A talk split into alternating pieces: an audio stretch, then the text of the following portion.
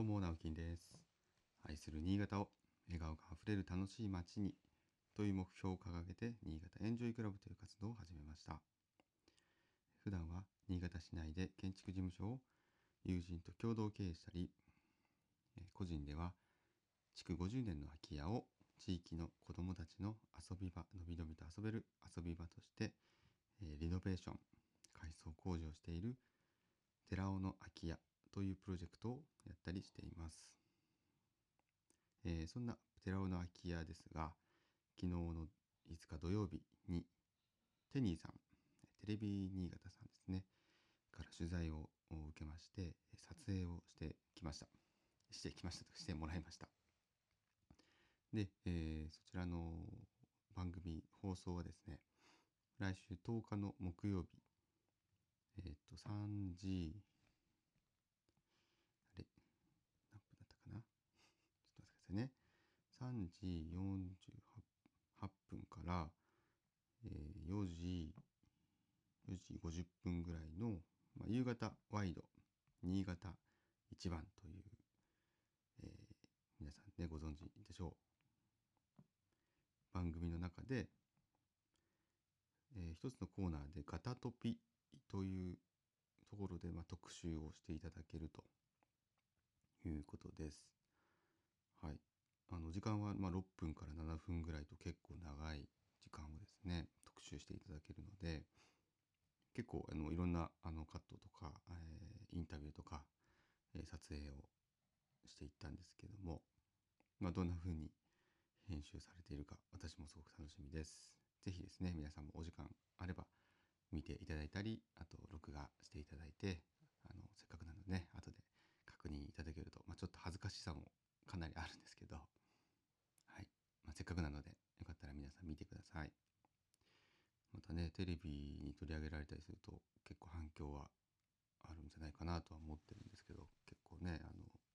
皆さん見ますからねテレビ。皆さんテレビ見てますかねそういえばね。まあそのテレビの話を、うんこの流れでしてしまうと あんまりあんまりいい流れではないんですけど、うん、うちは本当にテレビって見てないんですよ。見てないんです。ごめんなさい。テレビ新潟さん。見てないんです。あのテレビちゃんとあるんですけどね。1台ちゃんとあるんですけどもうあの言ったらですね Amazon プライムにね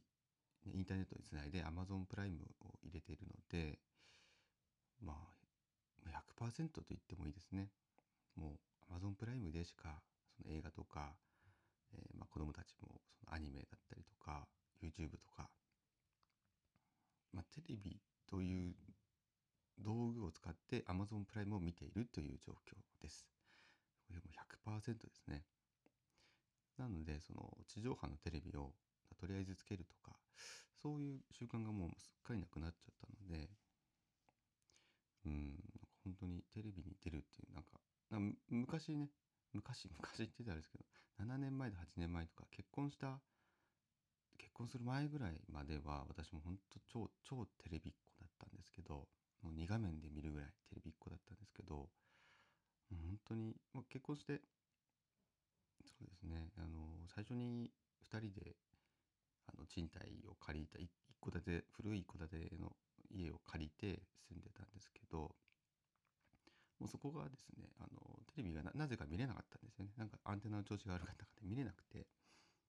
最初ええとかと思ったんですけどで妻はもともとテレビそんな見ない人だったんで別にいいじゃんっていう感じでまあまあいいかと思ってそのままにしてたらまあテレビを見る習慣っていうのがすっかりなくなってしまったと。なんか家でもラジオ聞いたりとかうん結構その普通にでまあ DVD デッキはあるので DVD 普通に見たりとかだからテレビのその見方がそこで結構大きく変わったのかなっていうのがありますねでもうそういう見ない習慣が見ない習慣というか見る習慣がなくなっちゃったんでその後またテレビっていうものを今、ね、今普通に地上波見れる状態ですけどもう見ないっていう。見ないっていうかもう見る時間ないですよね。あえて作らないとその映画を見るとか何かを見るとか本を読むとかと同じぐらい、うん、時間を使って時間を割かないとテレビを見なくなったんですよね。うん、常につけてるっていう状態が習慣がなくなったので、まあ、今はもうそういう扱いになっちゃいました。でたまにねあのプロあのプロフェッショナルとかなんでしょうそういう見たいなっていう番組の情報がたまに入ったらそれを録画してみるとかってことは本当にたまにありますね。この前もあのエヴァンゲリオンの庵野監督の特集がねされていた時はあれはさすがに録画してみましたけどそういう以外は本当に見てないですね。はい。ということで、まあ、今日もですね、えー、ちょっとねすいません。まあちょいちょい休むんですけどナバヒターの、えー、できるまでっていうのはちょっとお休みして。今日実はあのこれからですね貝を取りにまた行くんですよっていうお話をねちょっとしたいんですけど新潟の海でも実はそういう何ていうんですか海藻とか、えー、と海産物とか、まあ、あの潮干狩りまではいかないんですけどそのハマグリとか貝が取れるんですよね。でそういうのって知らなくないですかっていう話をしたいんですけど私も長らくねその新潟の海でまあもちろんその魚取れたりとかね地元の魚が売ってたりとかっていうことはありますからまあまあね釣りもしてる方もいますしね。私は海釣りあのあんまりしないんですけどあんまりっていうか全然しないんですけどしたいんですけどね。なんかあんまし海釣り知らないっていうのがあって。で大人本当大人になってからこう23年ぐらいでその義理のお兄さんですね。にいろんなことをそのアウトドアのですね遊びをですねいろいろ教わってですね、まあ、特にそうやって自然採集とか、うん、海の食べるみたいなものを本当に、まあ、教えてもらって家族で楽しんでるんですけどちょっとね具体的なエリアは教えてしまうとやっぱりこうねさすがにあんまり聞いてないラジオといえども やっぱね人が集中してしまうともともとそこでこうね何ていうんですかね暮らしている人とか、うん、いろんな迷惑をかけてしまうっていうのもあるのであの避けたいんですが、うん、避けたいんですがやっぱポイントによってその特に貝なんていうのは取れる場所があるんですよね。でこの前私たちが行った、まあ、これはあの別に取れなかったんで行っていいと思うんですけど四つ郷屋浜とかはあの、まあ、全然いなかったんですよね。うん、っていうか普通いないんだと思うんですよ。昔は普通に取れたなんて話も聞きますけど、うん。だから、あのー、なんていうんですかね、知らなかったらやっぱ取れない。うん、で、いるところにはいるんですよね。で、本当に膝下ぐらいの水がね、あの海の水が来てるぐらいのところで、まあ、素足でですね、砂の中に足をグリグリグリグリってこう、入れるわけですよ。探すわけですよ。そうすると、ちょっと硬いものが当たるんですよね。でそしたらあの掘り返してみると中に結構きい本当に大きいやつは大きいですよ。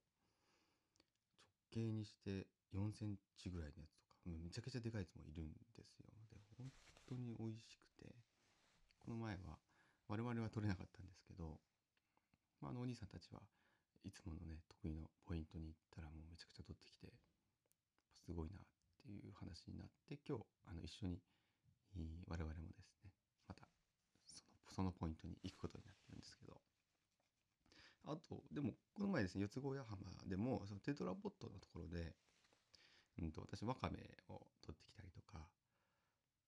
うん、あと時期によってはもずくあと岩のり岩のりも結構この前取ってきましたね結構この春先もうちょっと早いと多分もずくとかもあるのかなうん。わかめはもうあの茎わかめが出て出てたんで、もう終わりでしたね。あの、で、わかめってあの、